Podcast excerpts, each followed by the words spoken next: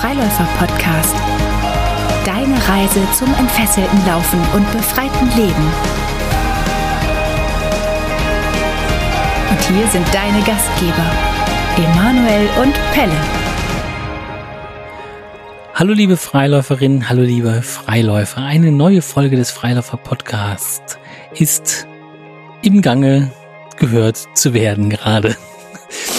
Äh, letzte Woche gab es keine Folge, das haben wir zeitlich einfach nicht geschafft, weil ganz, ganz, ganz viel in der Freiläuferwelt passiert. Ihr kriegt es vielleicht mit auf Instagram, in den Social Media, dass wir eben von Barefoot Academy immer weiter umstellen auf Freilaufmethode.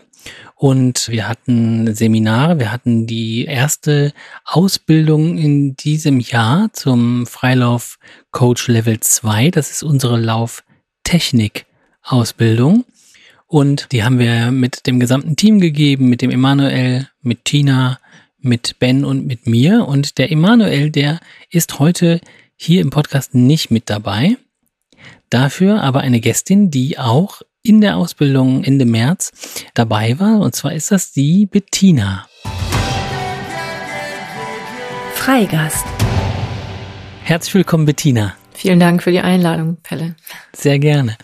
Die Bettina, die hat an der Ausbildung teilgenommen und was ich da besonders spannend dran finde, ist, dass die Bettina selber aus dem Laufsport kommt und zwar selber Marathonerfahrung, Triathlonerfahrung und dass die Bettina selber Sportwissenschaftlerin ist und seit 2014, glaube ich, ist es Bewegungsanalyse macht für Sportler und Sportlerinnen und die Bettina hat ursprünglich aber Arzthelferin gelernt und hat auch in der Chirurgie und Orthopädie gearbeitet. Ich glaube so fünf Jahre lang, wenn ich das richtig in Erinnerung habe, ähm, bevor sie dann eben ins Sportwissenschaftsstudium gegangen ist und hat also einen langen, äh, ja, lange Erfahrungsschatz ansammeln können in der Zeit, wenn es darum geht, Läufer zu betreuen. Sie, sie coacht auch Läufer, ähm, ist viel in der Triathlon-Szene unterwegs gewesen und Dennoch hat es die Bettina zu uns äh, nach Alfter in die Alanus Hochschule in die Ausbildung gebracht, um sich eine vielleicht ganz leicht andere Betrachtungsweise von Bewegungen noch einmal mh, hm, anzuhören. Und Bettina, bevor wir so einsteigen und ein bisschen uns unterhalten, bekommst du natürlich zehn befreiende Fragen, wie jede und jeder. Bist du bereit dafür? Ja, ich bin bereit. Bist du? Zehn befreiende Fragen. Alles wissen oder alles haben? Alles wissen. Einen Schuldigen oder Schuldige verteidigen oder einen Unschuldigen verurteilen? Einen Schuldigen verteidigen. War das, war das richtig? Ja. Also weiß nicht, ob es richtig ist ja. und ob das deine Antwort ist, aber es war auf jeden Fall die richtige äh, Angabe, genau. Wissen, wann du stirbst oder wissen, wie du stirbst? Wissen. Eins von beiden wird dir von einer Fee verraten. sei, so viel sei verraten. Wissen, wann ich sterbe. Lieber Anführer deiner Gruppe in der Steinzeit oder Mitläufer in der Gegenwart? Anführer meiner Gruppe in der Steinzeit. Okay. Lieber extrem schlau oder ein extremer Glückspilz? Ein extremer Glückspilz. Lieber 1,50 Meter groß oder 2,10 Meter?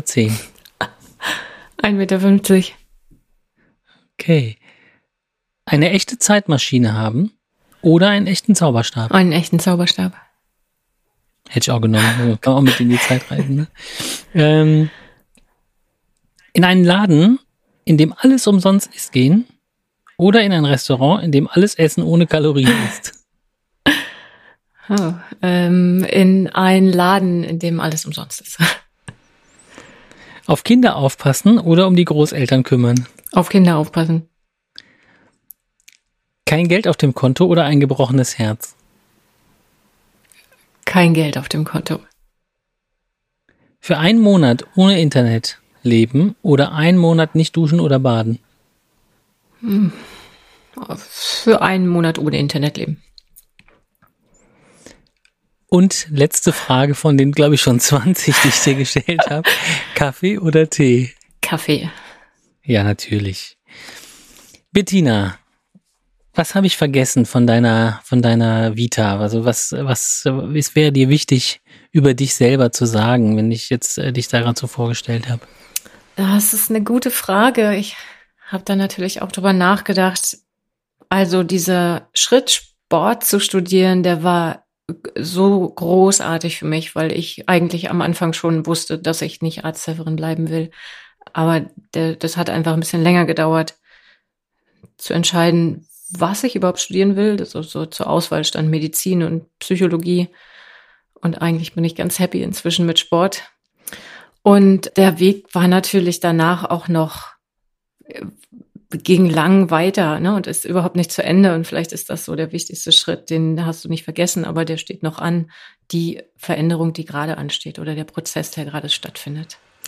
Ja, wir haben festgestellt, dass unheimlich viele Menschen zu uns kommen, die an einer Schwelle zu einer Veränderung stehen. Also die entweder gerade im Rüberschreiten über die Schwelle sind oder gerade drüber geschritten sind oder kurz davor stehen.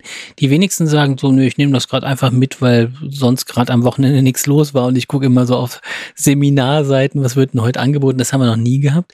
Hm, kannst du das bestätigen, dass du, dass du jetzt, also hast du ja im Prinzip schon, aber oder was, was ist die Veränderung, die ansteht bei dir? Ja, das kann ich total bestätigen und ich habe gerade darüber nachgedacht, was, was genau es war. Also ich habe persönlich seit einiger Zeit Schmerzen beim Laufen und ich weiß nicht mehr genau, ob es das war oder ob derjenige, der meine Videos gedreht hat, ich habe ein paar Videos gedreht im Lockdown zu, zum Thema Laufverletzungen, der hat euch empfohlen und hat gesagt, guck mal Emanuels Videos an. Und da bin ich zum wiederholten Mal draufgestoßen und dann habe ich auf die Seite geguckt und habe gedacht, cool, klingt toll und die würde ich gern kennenlernen. Und habe dann quasi für mich in Kauf genommen, einen Anfängerkurs zu machen, der es ja war, nach 20 Jahren Lauferfahrung, um zu sagen, aber ich habe total Lust, die beiden kennenzulernen. Und dann war es so, dass dieser Kurs in der Lüneburger Heide, dieser Anfänger-Barfußkurs, mich so bewegt hat und ich äh, am Ende gedacht habe, mit wie wenigen Worten, mit wie wenig technischen Worten und mit wie viel Dasein und Präsenz so ein Kurs zu beschreiten geht. Und ich, ich bin total erfüllt aus der Lüneburger Heide nach Hause gefahren und wusste so, das war genau der richtige Schritt in die richtige Richtung. Immer noch ohne zu wissen, wo genau das hingeht, aber das war so der, genau vorher schon der, der, die Schwelle und das war der erste Schritt über die Schwelle.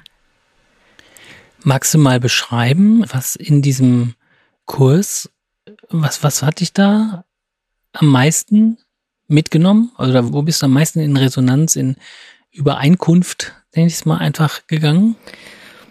Mm, der erste Punkt war deine Meditation, die wir hockend in diesem wunderschönen Heidekraut gemacht haben. Ich habe das total gut spüren können, wie groß der Raum ist um mich rum. Das war, das hat mich sehr berührt und das zweite, also was ich so an Übungen erinnere, war das barfuß schweigend äh, durch die Heide gehen mit dieser Gruppe. Also die, die Erfahrung kannte ich schon, in einer Gruppe zu sein, schweigend, aber mit der Gruppe gehalten. Das hat mich sehr bewegt. Hm.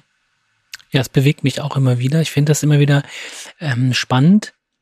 Es hat mal äh, die Sandra Knümann, mit der wir zusammengearbeitet haben, so eine Achtsamkeitsexpertin für Naturtherapie, die hat es mal so beschrieben, dass äh, wenn man die, die Natur nicht nur als Kulisse wahrnimmt, mhm sondern wirklich reingeht ne? und nicht nur sagt, heute habe ich eine schöne Laufkulisse, also wie bei einem Set im Studio, bei einem Dreh, wo man sagt, wir müssen dahinter noch einen schönen Hintergrund setzen, sondern wenn man sagt, ich gehe da jetzt rein mit allen Sinnen. Mhm. Und wenn ich das in Gemeinschaft tue, wenn ich in Gemeinschaft, werde ich mir ja viel schneller bewusst, meiner Meinung nach, dass ich schweige. Wenn ja. ich alleine laufe, ist es ja logisch, dass ich weiß, also relativ häufig schweige. Aber wenn ich in Gemeinschaft bin und es trotzdem schaffe, die Worte selten zu machen, dann weiß ich ja, dass es allen so gehen muss. Alle merken vielleicht, dass sie schweigen und alle merken, dass es in der Gemeinschaft trotzdem möglich ist, wenn man, wenn alle die Klappe halten, dass alle das Gleiche mitbekommen oder ähnliche Dinge erleben. Und das finde ich ist ein ganz, ganz besonderes Erlebnis. Und das war natürlich auch für mich ein unheimlich intensiver Tag. Also in der Lüneburger Heide war es halt eben so bewölkt und immer leicht am Nieselregen ja. und leicht neblig und so. Das hatte aber dadurch eine ganz eigene urige Atmosphäre. Ne? Es war auch alles so ein bisschen urig, der Wald, ne? Und die mhm. Bäume, die umgestürzt waren irgendwann mal und dann das Heidekraut überall dazwischen. Ihr kennt das vielleicht auch von unserer Website oder sowas oder aus Videos, ne? das, äh, das Video von der Lüneburger Heide. Ich muss ganz ehrlich sagen, als ich dich da kennengelernt habe, da wusste ich ja, ne, Bewegungsanalyse, ich weiß nicht warum, vielleicht, du, ich glaube, du hattest vielleicht vorher geschrieben, irgendwie war ich auf dein Facebook-Profil auf jeden Fall schon drüber gestolpert, bevor du da warst und habe gedacht, okay, typisch Physiotherapeut, also Schublade aufgemacht, Physiotherapeut, eher in der Pathologisierung, eher im, ähm, im Denken, was fehlen könnte. Und dann war ich aber doch überrascht, dass du so offen warst mit der Thematik, obwohl du so viel Erfahrung in der im Analytischen hast. Und vielleicht für die ZuhörerInnen da draußen, wir arbeiten in der Freilaufmethode ähm, in einem der Prinzipien, im Set-Prinzip, nach dem Prinzip der Anpassung. Set-Prinzip, wie das Englische gesagt, also S-A-I-D bedeutet Specific Adaptations to Imposed Demands. Oder auf Deutsch heißt es spezifische Anpassungen auf auferlegte Anforderungen. Das bedeutet, dass in dieser Theorie der Mensch immer in Homöostase ist, im Gleichgewicht. Alles, was vom Körper verlangt wird, bekommt eine Antwort und eine Anpassung im Organismus, solange wie die Anforderung besteht. Wenn diese Anforderung nicht mehr besteht, zum Beispiel bei Stress, wenn wir keinen Stress mehr haben, fährt unser Körper auch wieder runter. Haben wir Stress, fährt der Körper hoch. Der Stress wird von uns häufig nur psychisch gesehen, aber alles, was dem Körper widerfährt, ist erstmal Stress für den Körper. Also wenn wir Muskelaktivität plötzlich machen müssen, dann ist unsere, sind unsere Muskeln gestresst, einer Zerreißprobe ausgesetzt und der Körper antwortet mit einer Verstärkung der Muskulatur, um äh, beim nächsten Mal besser gewappnet für diese Herausforderung zu sein. In dieser Denke ist es so, dass der Mensch also eigentlich zu dem werden musste, was er ist. Wenn Menschen also etwas dicker sind, wenn Menschen dünner sind, wenn Menschen Schwierigkeiten im Rücken haben, weil sie viel sitzen, dann haben sie sich optimal angepasst an das Sitzen. Das ist eine Denkensweise, die wir versucht haben, in unser System zu integrieren, dass wir wertschätzend mit den Menschen umgehen und wertschätzend heißt, äh, dass wir ähm, den Menschen so annehmen, wie er ist. Und in der klassischen Laufwelt, in der Medizinwelt arbeitet man doch nach einem Fehlermodell und pathologisieren Denken. Also, dass wir äh, das Gefühl haben, etwas stimmt nicht. Und das hast du ja kennengelernt, Bettina was, du arbeitest jetzt noch in diesem Bereich. Welche, ich hoffe, da hört keiner zu, aber, nee, dürfen natürlich, aber äh, welche Probleme und Konflikte entwickeln sich da jetzt gerade für dich?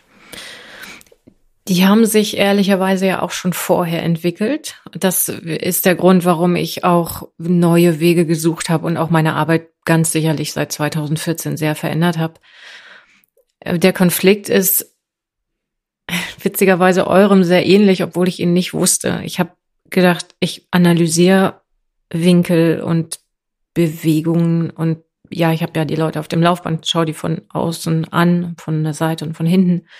Und dann gibt es so einen Ist-Zustand und den gucken wir sehr technisch an. Also ich gucke den immer noch sehr technisch an mit den Leuten. Und dann stehen die Leute da und sagen, ach so, ach, das ist ja interessant. Das wusste ich gar nicht, dass es so aussieht und ich wusste auch gar nicht, dass das so soll. Und daraus entwickelt sich dann ein neues Bild oder ein optimaleres, was äh, auch ein Wort ist, was ich gerne streichen würde aus dem Wortschatz. Und dann passiert es oft, dass die Leute gesagt haben, ja, das habe ich verstanden, das weiß ich jetzt, wie das geht. Und dann gehen die nach Hause und laufen gar nicht unbedingt auch mit mir, manchmal aber schon und haben das Gefühl, die haben das jetzt verstanden, weil sie ein neues Bild gesehen haben von sich. Und der Konflikt damit ist, dass sie es in meinem Wahrnehmen noch nicht gespürt haben, die neue Bewegung. Mhm.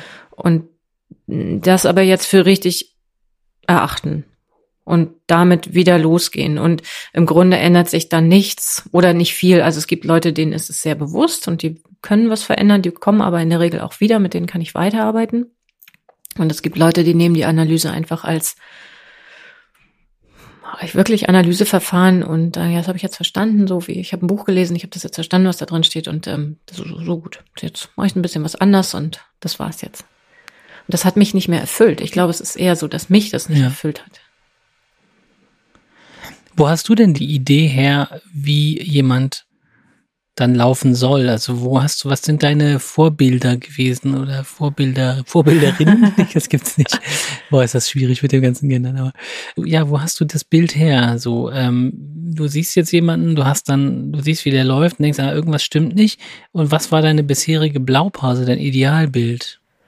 Mein Idealbild hat sich im Laufe der Zeit entwickelt. Ich hab, bin, komme selber aus ich habe meinen Schulsport gehasst und habe irgendwann angefangen zu laufen und es geliebt und bin irgendwie gelaufen. Und wenn ich Bilder von damals sehe, denke ich, ach, das ist ja spannend. Mit der Ferse aufgesetzt, riesengroße Schritte gemacht und ich war total happy dabei.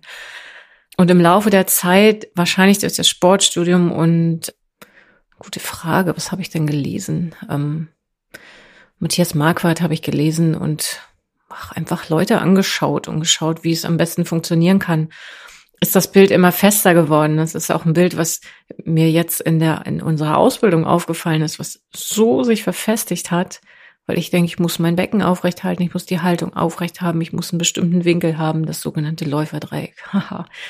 Wir sprachen darüber. Mhm. Ja, das war, eine Zeit lang war das wirklich mein Idealbild und da passt auch dein, was du gerade gesagt hast, wie du mich wahrgenommen hast. So, ich, ähm, ich glaube, dass so eine, um Unsicherheiten zu überspielen, ist es ja manchmal ganz gut, technische Hilfsmittel zu haben, zu sagen, so sieht das gut aus, ne? Die Parallelität der Extremitäten, das Läuferdreieck, ein aufrechtes Becken und kurze Schritte vorne kurz hinten lang sind so Sachen, die ich wirklich lange benutzt habe, bis ich gemerkt habe, ach Mensch, irgendwie hat ja doch jeder seinen eigenen Laufstil und es geht mit einer gewissen Entspannung sehr viel leichter als mit vielen technischen Hinweisen. Deswegen, jetzt habe ich ganz lange antwortet, ich ähm, hm, ist so gut. kann dir gar nicht genau sagen, woher mein Bild kommt. Das hat sich einfach so entwickelt, auch so ein bisschen mit meiner eigenen Forschung ist es einhergegangen. Also es gab kein Vorbild. Hast du denn vielleicht ein Vorbild aus deinem eigenen Läuferleben? Also man hat ja manchmal einen Laufpartner oder eine Laufpartnerin, wo man irgendwie sagt, so, ah, irgendwie wenn ich mit dem oder der laufe, dann, dann, wenn es so wäre, dann, äh, dann wäre es gut. Gibt es da jemanden? Oder gab es da jemanden? Ich überlege gerade. Ähm, nee, nee, technisch habe ich mir da nichts abgeguckt. Also wenn ich so so Technikvorbilder, also ich habe wirklich eine, ich mag gerne schöne Körper ansehen, dann habe ich so im Profi-Triathlon-Bereich gerne geguckt, wie die laufen. Und da ist es tatsächlich so Jan Frodeno und ähm, jetzt in den letzten Jahren kam ja Anne Haug dazu. Anne Haug, finde ich, hat einen tollen Laufstil. Ist ja auch klein und drahtig. Und das sind so zwei Menschen, die vor meinem inneren Auge entstehen, wenn ich über einen tollen Laufstil nachdenke. Was würdest du denn sagen, für wen macht denn vielleicht so eine Bewegungsanalyse im klassischen Sinn? Also du hast bei Curex äh, gelernt, mhm. ne? Ist das richtig? Ja. Wer Curex jetzt nicht kennt, die machen unter anderem eben äh, Lauflabore äh, auch, ne? also dass man wirklich so äh, laboranalytische Laufbandanalysen machen kann mit Sicherung und so weiter. Und äh, die bieten eben klassische Laufanalyse-Ausbildungen auch an. Und für wen macht das denn jetzt schon noch Sinn. Also wo, wo sagst du, da sollte jemand dann doch mal reingehen in so, in so eine Laufanalyse, die so ganz klassisch ja. ist mit ganz viel Messen? Ich glaube inzwischen, dass das ganz viele Messen für gar niemanden sinnvoll ist. Vielleicht für Profisportler, da kenne ich mich aber nicht aus. Das ist nicht mein Metier, wie man da arbeitet, wie man da Winkel noch besser einstellt. Für diejenigen, wo ich finde, dass eine Bewegungsanalyse gut sein könnte, das sind die Leute, die kein gutes Körpergefühl haben oder die vielleicht eine Idee haben von ihrer Bewegung und sich dann sehen und sagen, ach echt, so sieht das aus, das ist ja ganz anders, als ich dachte.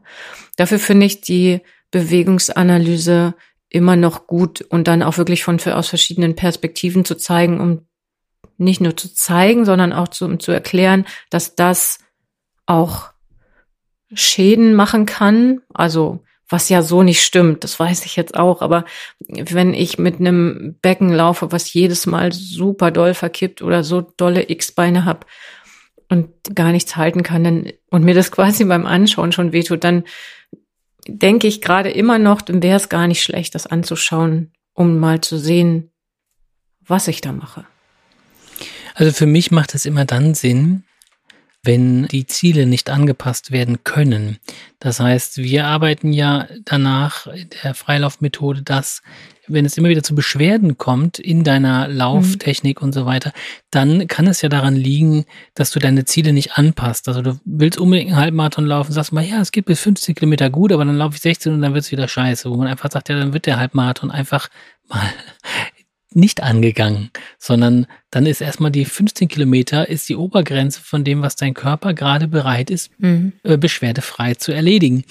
Und es gibt aber natürlich Menschen, also wie du schon sagst, Profisportler, die sind ja darauf angewiesen, dass sie diese Leistung bringen können. Oder wenn ich mir jetzt vorstellen würde, mal rein theoretisch, man ist bei der, bei, äh, bei der Armee, bei der Bundeswehr oder irgendwie sowas und man hat eine Mindestanzahl äh, Kilometer gehen zu können, äh, zu marschieren zu können oder so und, äh, und kann dann nicht sagen, so, ja, das mache ich aber heute nicht, sondern es gibt Menschen, die sind vielleicht aus irgendwelchen Gründen ja gezwungen oder, oder verpflichtet, Bewegungen ausführen zu können. Oder wenn man einen Job hat, in dem man sehr, sehr viel gehen muss als Kellner, als Kellnerin oder als, weiß ich nicht, Postbote und man hat immer wieder ähnlich, also man hat immer wieder Beschwerden im Bewegungsmuster, dann finde ich, macht es Sinn, über diese Optimierung der Bewegungen, weil das Ziel nicht angepasst werden kann, mhm. nachzudenken. Also auch da kann man natürlich Ziele anpassen. Wenn ich jetzt Postbote bin, dann sage ich, okay, dann nehme ich das Fahrrad, aber vielleicht habe ich da irgendwann Knieschmerzen und mache dann eine Bewegungsanalyse fürs Fahrrad.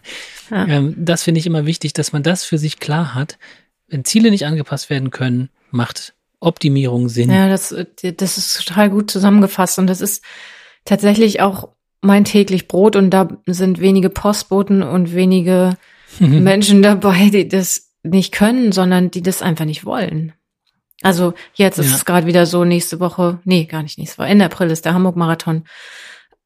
Und wie viele Leute vorher kommen und sagen, okay, das, die Achillessehne tut weh, das Knie tut weh, dies tut weh. Ich möchte gerne gucken, was kann ich verändern auf dem Weg zum Marathon. Die Idee den Marathon nicht zu laufen, die, die ist ganz zum Schluss.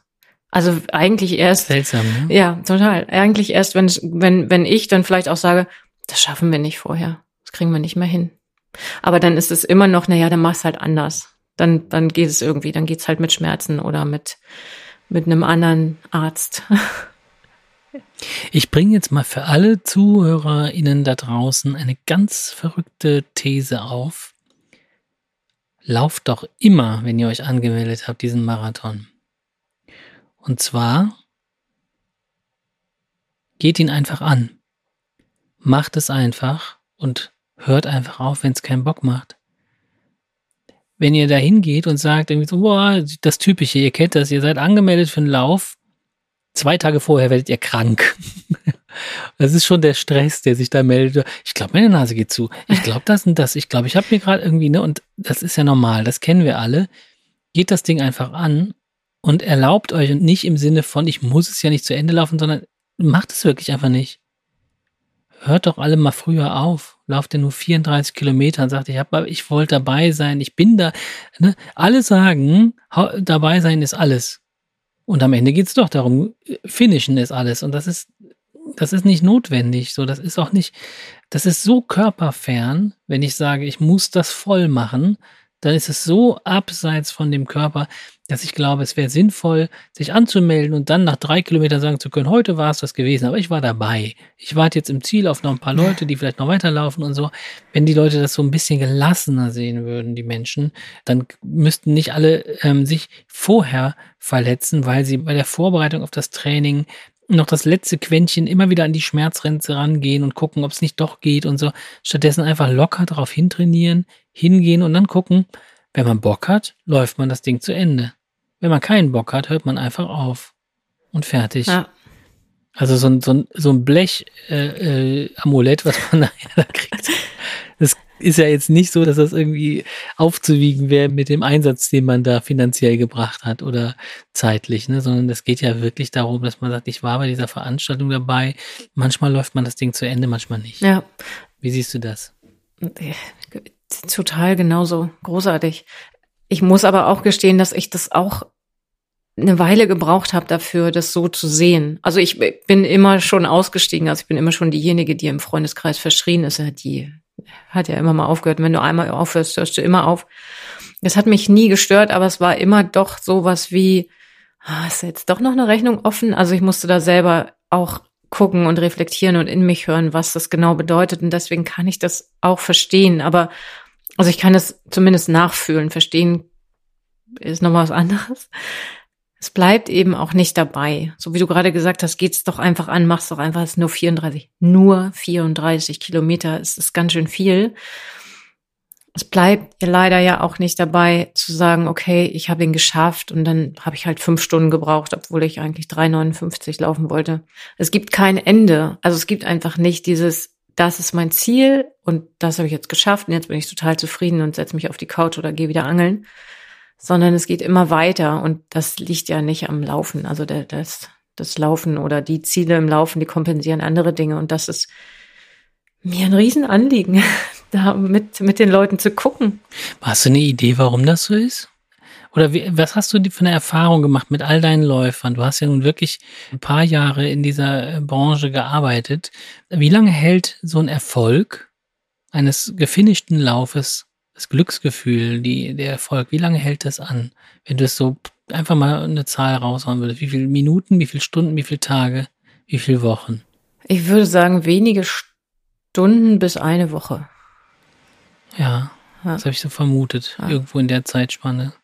Und dann muss im Prinzip, sagst du, im Prinzip schon eine Steigerung her, oder? Ja, oder zumindest, ja, genau. Wenn ich 3,59 geschafft habe, dann wird nicht danach gesagt, jetzt mache ich 3,59 und, und eine halbe Minute, sondern 3,58. Dann kommt 3,58 oder der schnelle Zehner. Also sagen jetzt, also Marathonvorbereitung war jetzt echt, hm. war schon umfangreich, muss jetzt auch nicht machen. Jetzt konzentriere ich mich mal auf den schnellen Zehner oder den Triathlon in der neuen Bestzeit und hm. Jedenfalls habe ich wenige Menschen getroffen, die sehr zufrieden waren. Wo ich habe die schon getroffen, weil wahrscheinlich ich das auch so ein bisschen anziehe. Also ich habe ein, zwei, drei Athleten, die schon Ziele haben, aber total happy sind auf dem Weg dahin und auch das sein lassen können, wenn es nicht funktioniert. Ja, aber in der Regel kommt was Neues. In der Regel kommt so ein, oh Gott, war das anstrengend? Und am nächsten Tag ist die Anmeldung raus für den nächsten Lauf oder die nächste, den nächsten Wettkampf. Mhm. Ja. Man nimmt im Prinzip diese, diese Endeuphorie mit und will sich die, ja. will sich die sichern, dass man dann ja. ganz schnell in diesem Zustand noch direkt noch bucht, ne? Und vergisst manchmal und vergisst es auch immer und immer wieder. Also ich habe ja auch Athleten, die ich schon lange betreue, vergisst immer wieder, dass dieses Loch sowieso kommt. Es kommt immer so ein Loch irgendwann. Es kommt so eine, die, wie du sagst, Endeuphorie, dann kommt eine neue Euphorie, jetzt habe ich ein neues Ziel, jetzt habe ich wieder neue Motivation. Und dieses Loch dazwischen kommt immer. Immer. Ja. Ja, ist das so? Also da habe ich keine Erfahrung mit. Das heißt, das Loch heißt äh, so sowas wie so eine kleine Depression, ja, oder? Genau. Ja. Also mit niedergeschlagener Stimmung, äh, Antriebslosigkeit oder also klassische Symptome einer mini kleinen depressiven Phase. Genau. Die, die ja wo der Körper sich eigentlich Erholung wünscht. Ganz genau. Die, die, die wollte ich gerade sagen, die da völlig hinpasst, die völlig in Ordnung ist. Ne? Ja. Ne? Die auch passt so ganz gut in dieses, in die Saisonpause, ne? Also passt gut ins Wetter mhm. von November, Ende Oktober, November, Dezember und nach Weihnachten und zum Neujahr muss ich aber jetzt wieder loslegen. Und diejenigen, die das lassen können, die das kennen, das ist total gut. Die machen eine Pause und dann, dann kommt die Motivation von ganz alleine wieder. Mhm. Und diejenigen, die das nicht gut lassen können, die, die das auch nicht gut erkennen als vielleicht sowas wie eine kleine Depression, die hadern echt mit sich und sagen, oh Mist, jetzt habe ich mich angemeldet für den neuen Wettkampf und jetzt habe ich gar keine Lust und was mache ich denn jetzt bloß? Also da, da kommt dann echter Struggle, der manchmal gar nicht aufzulösen ist, der sich dann irgendwann von alleine auflöst oder die Leute sagen, nee, mache ich jetzt nicht, meld mich ab. Hm. Spannend. Ja, finde ich auch sehr spannend. Wie, wie gehst du mit den Menschen um, wenn sie, wenn sie von dir im Prinzip oder wenn du merkst, die respektieren das nicht? Die respektieren dieses natürliche Loch nicht und sagen, ich will aber jetzt und so. äh, verweigerst du denen deine Arbeit dann? Oder, äh, also du musst ja Geld verdienen auch und du hast ja einen Auftrag. Ja. Also was ist dir da wichtiger? Mm, Das war auch ein Prozess in den letzten Jahren. Es gibt tatsächlich Momente oder Athleten, wo ich mich über alle Maßen angepasst habe und das mitgegangen bin, obwohl ich jedes Mal dachte, ach nee, das kann nicht funktionieren. Ich glaube, es hat sich einfach von alleine ergeben. Also die Leute kommen vielleicht noch, bleiben aber nicht. Das passt nicht mehr, das mache ich nicht mehr. Aber ich sag auch nicht, tatsächlich immer noch nicht direkt, das passt hier nicht mit uns. Hm. Das ist mein Wunsch, so an mich und an die Zukunft und auch so für, für die, für die Authentizität, das dann auch ehrlich auszusprechen. Und ja, die Erfahrung hat jetzt gezeigt, dass es gar nicht notwendig ist, weil ich das nicht mitgehen kann und dann auch nicht mitgehe und dann gehen die Leute entweder weg oder sie merken selber vielleicht, ach Mensch, ja, das ist auch gar kein schlechter Ansatz, das mal so zu sehen. Warum ist das schwierig für dich, wenn ich fragen darf? Also was, was hindert dich daran, zu sagen, ich gehe mit dir den Schritt jetzt nicht weiter? Also hast du da schon eine Antwort drauf gefunden? Oder wei du weißt sie wahrscheinlich, aber möchtest du sie teilen? Ja, es ist äh, ja, so die Antwort auf viele Fragen. Also zwei Dinge. Nicht, nicht geliebt zu werden ist so eins der Hauptgründe, einer der Hauptgründe, mh, der da immer unterschwellig dabei ist. Also jetzt mag der mich nicht mehr. Hm. Und lange war das aber auch so, dass ich dachte, ich würde das so gerne können. Ich würde so gerne auch das können. Auch die Leute zu trainieren, die sagen, ich will das aber und ich will noch schneller werden. Ich will gar keine Pause machen. Ich brauche auch keine Pause. Also ja, mich dem gar nicht so anzupassen, aber zu sagen, das kann ich auch. Und das war ein langer Prozess, mir einzugestehen, das kann ich nicht. Ich kann es einfach nicht. Hm. Der aber dann auch dazu geführt hat, auch für mich in depressive Phasen, das ist ja blöd. Das gefällt mir eigentlich nicht, dass ich das nicht kann. Und macht mich auch nicht besonders glücklich. Hm. Genau, und das ist, vielleicht ist das ein Teil des Weges, dass das besser wird, dass das okay ist. Dass es okay ist, es nicht zu können. Das hast du gerade, wenn ich da auch noch äh, fragen darf, das hast du gerade selber gesagt, das hat dich in depressive Phasen gebracht. Jetzt benutze ich das Wort gebracht weiter. Was haben die dir gebracht, depressive Phasen? Also was, was sind, was ist dein Learning aus depressiven Phasen? Wenn du eins gezogen hättest, wenn du eine, ein Learning daraus hättest? Bewusstsein, das ist mein größtes Learning. Mhm. Überhaupt mal ein Bewusstsein dafür zu bekommen, was da in mir passiert und wie ich arbeite, wie ich denke, wie ich lebe. Also ich glaube, dass das sehr lange gar nicht in meinem Bewusstsein war und das hat dazu geführt, also es gab ja tatsächlich auch Phasen, die jetzt nicht nur durch Athleten ausgelöst sind, sondern so insgesamt, wo es nicht weiterging. Und dann gibt es gar keinen Weg mehr dran vorbei zu schauen, was ist denn hier eigentlich los? Mhm. Und ja, also Bewusstsein und hier sein, Präsenz ist auch eins der größten Dinge, die ich daraus gezogen habe. Präsenz hier, im Hier und Jetzt sein, also eine Depression, verankert die auch im Hier und Jetzt? Also wür- würdest du sagen, das ist ein Zustand, ein Gemütszustand, der, der gegenwärtig ist, oder bist du da eher in Gedanken an die Vergangenheit oder nicht? Könntest du es sagen? Ja, also ich persönlich bin eher nicht bei mir oder nicht im Hier und Jetzt, wenn ich in der Depression bin oder wenn ich das so fühle, dass es sich nicht, nicht gut anfühlt, dann ist es die Vergangenheit. Es ist ganz viel Vergangenheit. Mhm. Aber die will gesehen werden, ne? Ja, genau.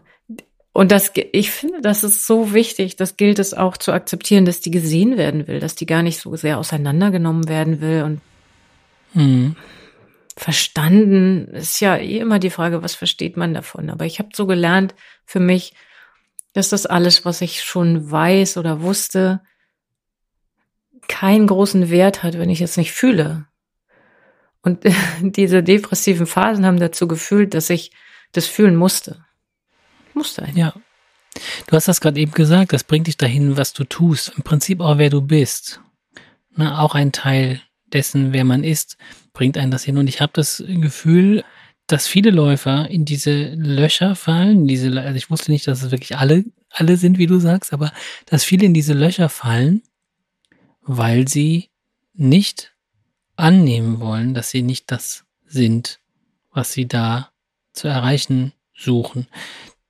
Ich habe das ganz oft, dass mir jemand, ein guter Freund von mir, der hört jetzt auch zu, dem habe ich, es hat mir meine Frau gesagt, habe ich ihm wohl gesagt, als er meinte, ja, und dann habe ich nochmal gesteigert und nochmal gesteigert und dann, dann kam der Schmerz wieder. Und habe ich gesagt, ja, weil du da nicht bist. Du bist nicht da, wo du sein willst. Du bist bei Kilometer 10 und das ist deine, dein Körper kann 10 Kilometer laufen. Der kann nicht 20 laufen. Nur weil er mal 16 läuft und keine Beschwerden hat, wird er zwei Tage später nicht 18 laufen. Du bist da nicht. Das bist nicht du. Ich glaube, das ist eine, mh, mm, eine Erkenntnis, die vielen Menschen abhanden gekommen ist. Dass sie glauben, wenn sie eine Weile trainieren und dass sie laufen und merken, ich werde immer besser und werde immer besser, dass sie glauben, dass das ewig so weitergeht und dass sie nicht wahrhaben wollen, wo sie wirklich stehen. Und wenn sie da trainieren würden, wo sie wirklich stehen oder laufen, nicht stehen, aber wo sie laufen, dann würde es ihnen gut gehen und dann würden sie, und das ist das, das ist das Gute daran, wenn man das loslässt, dann würden sie ja in ihrem Maße trainieren und sie würden ja dann besser werden weil sie ja dann trainieren. Aber wenn sie ständig, und das ist ganz klassische Trainingslehre, hoch überschwellige Reize schädigen das Funktionsniveau. So heißt es ganz klassisch in der Sportwissenschaft, in der Trainingslehre. Das heißt, wenn wir immer wieder Trainingsreize setzen, die den Körper kaputt machen, muss ich mich nicht wundern, dass er kaputt geht und ich immer wieder in so Löcher falle, weil ich dann merke, ich wollte doch aber. Ich hatte doch eigentlich vor das. Warum wird mir da was zunichte gemacht? Der Körper macht aber ja. nie etwas, um dir zu schaden, sondern immer nur Hinweise zu geben. Und das finde ich einen spannenden Gedanken, den man vielleicht mal so mitnehmen kann, dass wenn so Löcher kommen, dass sie einem auch immer sagen oder immer zeigen, wer man wirklich ist und wo man gerade wirklich steht oder stehen sollte ne? und dass man Pausen einbauen muss. Ja. Das gilt auch für Schmerzen oder für jegliche Überlastung. Ne? Dieser Satz, der ist so wunderbar, den habt ihr in der Ausbildung ja auch gesagt. Der Körper ist immer für dich. Immer. Das ist ein Satz, der passt immer ins Leben, aber er passt natürlich in diese Bewegung noch mehr. Und es anzunehmen, zu sagen, ja, das tut jetzt weh. Mhm. Achillessehne tut jetzt weh. Punkt. Und nicht, auf oh, welche Übung kann ich nochmal machen und was ist jetzt und was. Und ich habe doch alles getan, dass das nicht weh tut. Und jetzt ist es wieder da. Ja. Es ist da, ja. genau. Also mir kommt das manchmal so vor, als wenn Menschen zwar verstehen, dass oder sich selber sagen, ja, mein Körper ist mein Tempel oder wie auch immer, ne, dass man, da wohnt der Geist drin und den haben wir nur einmal, aber sie gehen häufig in ihren Tempel um, als wären sie äh, irgendwo am Bahnhofsklo, ja, reißen die, die, die Säulen ein, äh, kacken in die Ecke, sag ich mal, ganz grob und behandeln eben diesen Tempel wie ein Bahnhofsklo. Und dazu sagen, dieser Tempel braucht Pflege und der muss gut ausgewässert werden und da müssten eigentlich Restauratoren kommen, ja. ja, die die Fresken und so weiter bemalen und nicht Graffiti und so weiter und vor allen Dingen nicht alles mit Kaugummi zugeklebt werden, was kaputt geht. Das ist so das Ibuprofen, ja. sage ich mal, ja, des, des Laufens, wo man einfach sagt, ah, geht kaputt, aber kann man flicken, so, ne? Ja. Da sind wir nun bei Körper, Geist und Seele wieder angelangt äh, im Freiläufer-Podcast, wie so oft. Und würdest du dich selber als Bewegungsanalyse Aussteigerin ins B bezeichnen? Befürchtest du, dass du diese klassische Bewegungsanalyse, wie wir sie kennen aus dem Lauflabor, dass du sie wirst aufgeben können? Ja, äh, ja, ich hatte jetzt ja schon anderthalb Wochen Zeit, darüber nachzudenken. Mhm. Und auch einige Kunden mit denen ich das so besprochen habe. Also einfach um mal zu fragen, wie, wie seht ihr das? Und was mir immer mehr bewusst wird, ist, dass, dass es überhaupt nicht um die anderen geht, sondern dass es darum geht, dass ich die loslassen kann. Ich habe mich da lange dran festgehalten. Mhm. Ich habe lange gedacht, na, das ist eben mein, mein Mittel zum Zweck. Also das ist der Einstieg in das neue Läuferleben, in die neue Motivation, in, in mehr und besser oder andere Dinge zu tun, unverletzter zu sein. Und das ist mir, wird mir vielleicht auch immer klarer, dass das gar nicht notwendig ist. Also es ist schon okay, auch mal was aufzunehmen und mal was anzuschauen, aber die klassische Bewegungsanalyse aus dem Lauflabor, die ist es nicht. Vielleicht muss ich mir auch eingestehen, dass ich mich damit nie identifiziert habe und sie aber so genommen habe als als Sicherheit für mich. Und die brauche ich nicht mehr. Ja, und die Sicherheit, die wirst du auch weiterhin haben, denke ich. Und auch alle, die das Glück haben, mit Bettina trainieren zu dürfen. Denn so ein Learning aus, mal wieder aus der Kampfkunst ist, dass ich tatsächlich erst alle Formen lernen muss in der Kampfkunst, bevor ich sie loslassen darf oder kann darf, mhm. kann ich, das geht natürlich immer. Aber wenn ich nicht verstehe, wie Dinge funktionieren und also man kann Dinge, wir haben das auch gemacht in der Freilaufmethode. Wir haben die Dinge durchdrungen. Wir haben geguckt, okay, wo ist jetzt der perfekte Winkel? Wie kann man jetzt und, mhm. und warum ist bei dieser Geschwindigkeit das so und so und so? Diese ganzen Messwerte, die sind wichtig für uns gewesen, um sie am Ende aber loszulassen, weil sie an Bedeutung für uns verloren haben. Aber der Weg dahin, den muss man vielleicht gehen, der ein oder andere. Wir versuchen immer wieder, den Menschen die Essenz unserer Arbeit äh, zu präsentieren und doch wollen dann manche sagen, aber wie ist es denn? Ich würde gern trotzdem mhm. verstehen können, dass.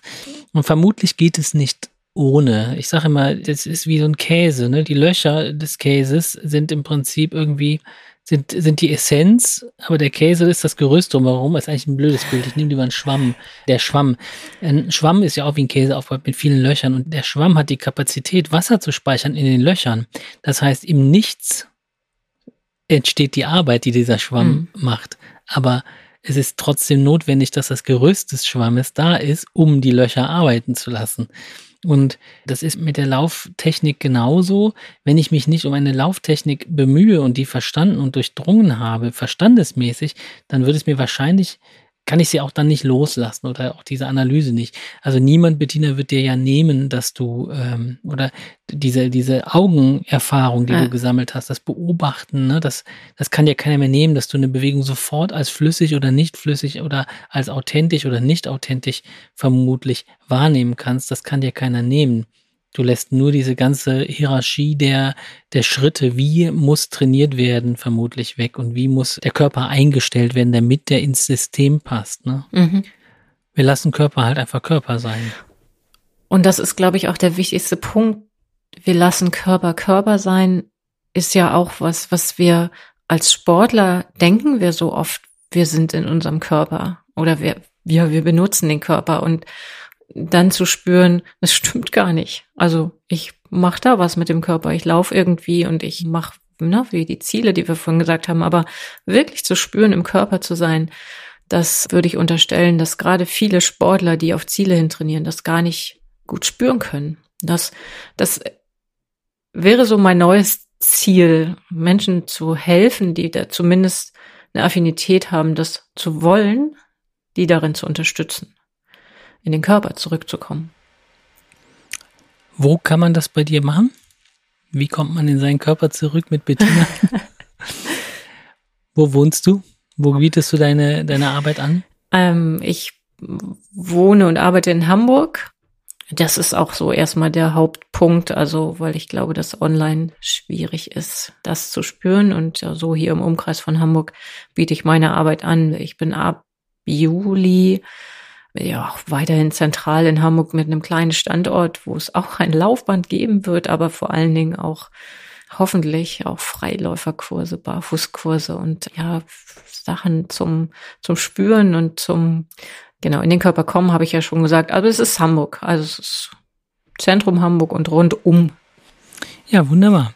Wir werden alles, was die Bettina angeht, alles in den Show Notes verlinken und da könnt ihr dann die Bettina, wenn ihr möchtet, wenn ihr aus Hamburg seid oder Umgebung, kontaktieren.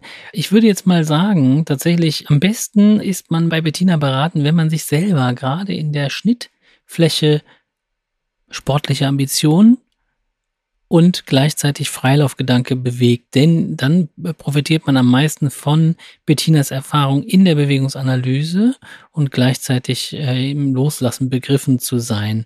Wenn man also sagt, ich möchte mal einen Halbmarathon in Schlappen laufen oder sowas, ne, man hat das Ziel, dann ist man, glaube ich, genau richtig bei äh, Bettina oder auch bei Triathlon-Geschichten. Ne? Bist du ja auch weiter aktiv. Und ja, wie war es im Freiläufer Podcast zu sitzen, Bettina. Wie geht's dir? Total gut, vielen Dank. Ich dachte, ich wäre aufgeregter. Ist aber schön, schön mhm. so mit dir zu sprechen und im Laufe des Gesprächs auch zu merken, cooler Prozess und da geht die Reise weiter. Ja, vielen Dank für die entspannte Atmosphäre. Danke dir, für, dass du dieser Einladung gefolgt bist und dir ganz viel Erfolg auf, auf deinem weiteren Lauflebensweg und auch auf allen anderen Wegen. Und wir hören uns in hoffentlich 14 Tagen wieder, wenn es wieder heißt Freiläufer Podcast. Und ja, bis ganz bald. Euer Pelle und ich sag mal stellvertretend auch euer Emanuel. Und vielen lieben Dank, Bettina. Bis ganz bald und tschüss. Tschüss.